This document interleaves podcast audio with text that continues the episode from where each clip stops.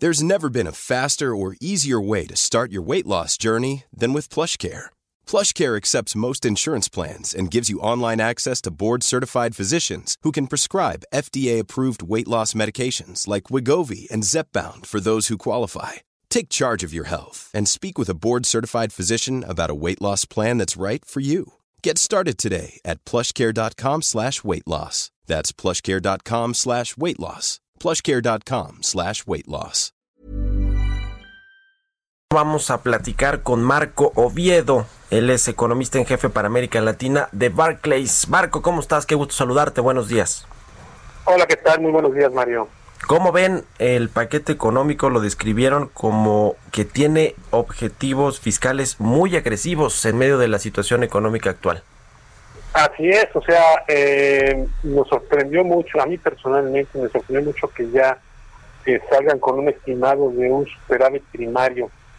Uh es un superávit primario y, y posteriormente este con un balance primario cero en un contexto pues donde la economía se está cayendo este eh, usando los números que ellos están poniendo 8% y, y, y, próximo año pues dicen que va a ser 4.6 tengo mis dudas pero pero este a mí honestamente me da la impresión que es una preocupación y lo pusimos en nuestra nota que publicamos es una preocupación del gobierno de que la deuda pues por la caída del PIB está aumentando y quieren contener esa caída este no importando lo que implique para la dinámica económica. A ver eh, ayúdanos a entender un poco Marco eh, cuáles son algunas de las trampas, entre comillas, que hacen en la Secretaría de Hacienda para presentar un presupuesto y un paquete económico optimista, porque se juega con estas variables del marco macroeconómico que tienen que ver con el tipo de cambio, con la producción petrolera, pero sobre todo con el precio del barril de petróleo, ¿no? Porque los ingresos petroleros todavía representan cerca de 15% del presupuesto federal. Eh, estos eh, eh, indicadores o estas estimaciones, ¿cómo las ven ustedes? Y obviamente el tema, el tema del crecimiento económico, que parece también muy optimista, ¿cómo se juega con estas variables para calcular los ingresos que va a obtener el gobierno y por lo tanto el presupuesto del próximo año? Sí, mira, dentro de esas, este, digamos, trucos, ¿no? está el de hecho, nosotros habíamos hecho una estimación el viernes, ¿no? De, esto. Y estábamos poniendo un precio de barril de 37, una plataforma de producción de 1.6 millones de barriles diarios, un tipo de cambio de 21.5. Nosotros pensamos que era como una, una forma de, presentar un presupuesto bastante conservador y eso nos daba ingresos petroleros por 2.7 del PIB. Eh, el gobierno está presentando eh, un precio del petróleo de 42, una plataforma de producción de 1.85 un tipo de cambio de 22 y con eso le da este 3.7, ¿no? Casi un punto del PIB de, ingresos eh, petroleros que pues, eh, salen así En, de, la manga, ¿no? porque pues, hay, mucha incertidumbre. Y por el lado de los ingresos tributarios, nosotros lo hicimos con nuestra caída que traemos 8.8 este, con la dinámica que veníamos observando en los ingresos tributarios y un incremento del PIB del próximo año de 3%. Y nos dan números similares. Me da la impresión que en la parte de no petroleros sí están siendo un poquito más conservadores, pero en los petroleros sí están este, eh, pues, teniendo un margen que puede ser, eh, eh, que puede causar problemas posteriormente. ¿no?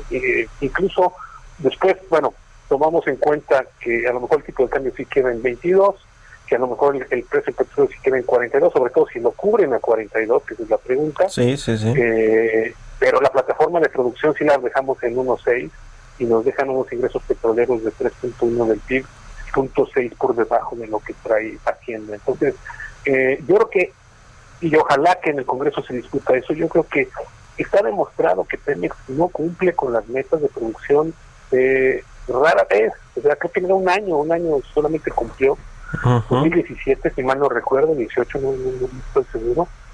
Pero el resto de, de, los años, desde la época de Ernesto Cedillo, pues nunca ha cumplido. Entonces, yo creo que en este contexto, donde no tienes el fondo de estabilización para cubrir un faltante y que la plataforma no la puedes cubrir en los mercados financieros, este, pues lo más sano es bajar la producción y poner un poquito más eh, a, que sea más realista con la dinámica que Pemex ha presentado. Y nuevamente me da la impresión que el presidente está detrás de poner eso, porque yo yo, yo considero que a lo mejor el secretario de Hacienda está consciente de, que de la historia y de todo lo que está pasando en Pemex, pero yo no sé si el presidente quiere mandar una señal que efectivamente la producción está cayendo. Y el presidente además dijo que es en, en aras de lograr esta llamada autosuficiencia energética, México va a dejar eventualmente de exportar petróleo, creo que hacia el final del, sexenio, de hacia el 2024. Y yo le pregunté ayer al, secretario de Hacienda, bueno, ¿y cómo van a hacer para cubrir este, eh, digamos, estos ingresos que todavía obtiene el gobierno por la venta de petróleo? La verdad es que no me contestó, como que se hizo, como que no escuchó la, esa pregunta y se fue con otra. Eh, pero, ¿qué va a pasar con esto? O sea, ¿cómo van a sustituir esos ingresos en el gobierno si quieren ya no vender y refinarlo lo que producimos? Pues sí, es, es este, voy a usar una frase muy, muy, este, coloquial, ¿no? Quieren silbar y comer pinole. Eh, obviamente refinar es, es, posible en México, pero sale más caro. Y no, no quieren ajustar el precio de las gasolinas este, por el lado doméstico. Entonces, alguien tiene que pagar esa, esa ineficiencia en costos de refinar en México a, exportar el petróleo y traerlo de vuelta refinado. Y, o lo tiene que pagar el gobierno a través de los impuestos, es decir, pues, recibiendo menos dinero de Pemex o incluso dándole más dinero a Pemex para que siga quemando dinero, o pues, lo tiene que pagar el consumidor a través de mayores precios. Y no quieren, este eh, eh, bueno, esa no, esa parece que no va a ocurrir y entonces pues le va a costar al, gobierno en términos de impuestos si es que quieren cumplir con las metas fiscales. ¿no? Entonces, eh, esa es la parte que, que, que más nos hace, hace ruido eh, eh, y el otro riesgo que vemos, pues obviamente como el crecimiento es, es, una apuesta, eh, pues todavía tienes ese, ese, por ese lado incertidumbre. ¿no? Si fuera un año normal, diría que, no sería problemático, ahí acomodarían la presión de este año que Pemex genere, pero en un contexto donde no sabemos si va a haber vacunas, y sí, sí, sí. tan rápido, eh, es estar es estar eh, metiendo problemas donde, donde podría evitar. Oye, eh, finalmente quiero preguntarte, Marco, ¿se van a cumplir estas metas fiscales de 0% de superávit primario o, digamos un superávit primario ligero, es decir, no incurrir en un déficit, es decir, no contratar nueva deuda o eventualmente van a tener que modificarse? ¿Cómo ves tú este, este asunto? Mira, eh, en, 2020 creo que sí pueden, por la dinámica que ha tenido el precio del, digo, perdón, el, por la dinámica que ha tenido los ingresos presupuestarios y porque ya hay signos de que efectivamente la economía se está recuperando, digamos, en 2020 ya está. 2021 es la pregunta.